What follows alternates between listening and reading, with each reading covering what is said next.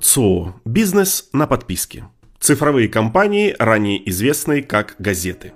Столько громких слов было сказано о смерти периодической печати, а согласно недавнему отчету агентства Нильсен Скаборо, более 169 миллионов взрослых американцев, это почти 70% взрослого населения страны, читают газеты постоянно. На бумаге, на сайтах или на мобильных устройствах. По данным другого отчета, подготовленного Reuters, только за 2017 год количество онлайн-подписчиков на сайтах таких изданий, как New York Times, Wall Street Journal и New Yorker выросло на несколько сотен тысяч. Сайт журнала Vanity Fair поставил своего рода рекорд, собрав 13 тысяч новых подписчиков всего за день. Помните категоричные заявления о том, что миллениалы никогда не будут платить за контент? Так вот, Согласно тому же отчету Reuters, только в США доля молодых людей в возрасте от 18 до 24 лет, оплачивающих подписку на новостные рассылки, выросла с 4% в 2016 году до 18% в 2017.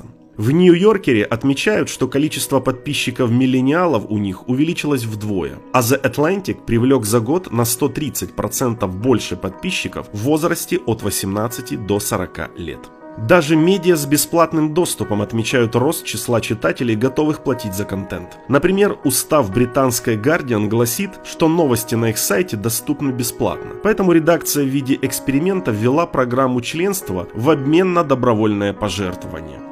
Результаты оказались более чем успешными. На март 2017 года у издания было порядка 230 тысяч добровольных подписчиков, каждый из которых приносил газете от 6 до 60 фунтов в месяц, не считая 160 тысяч разовых пожертвований. Данные Reuters говорят о том, что американцы охотнее платят за контент, примерно 16% населения. С 2016 по 2017 год количество платежей увеличилось на 7%.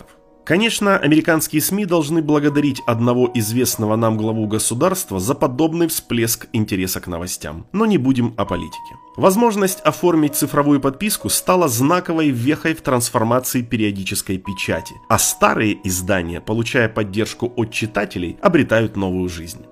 С профильными СМИ происходит то же самое. Редакция острого, жесткого и доступного только по подписке журнала The Information Джессики Лессин сейчас является второй по величине среди изданий, работающих в Кремниевой долине. У Бена Томпсона, автора совершенно прекрасного блога Stretchery, сегодня насчитывается несколько тысяч читателей, каждый из которых счастлив платить ему по 100 долларов в год. На электронную рассылку Сайнасизм, где Билл Бишоп рассказывает о новостях современного Китая, подписано более 30 тысяч человек, при том, что за подписку на рассылку придется выложить 118 долларов в год.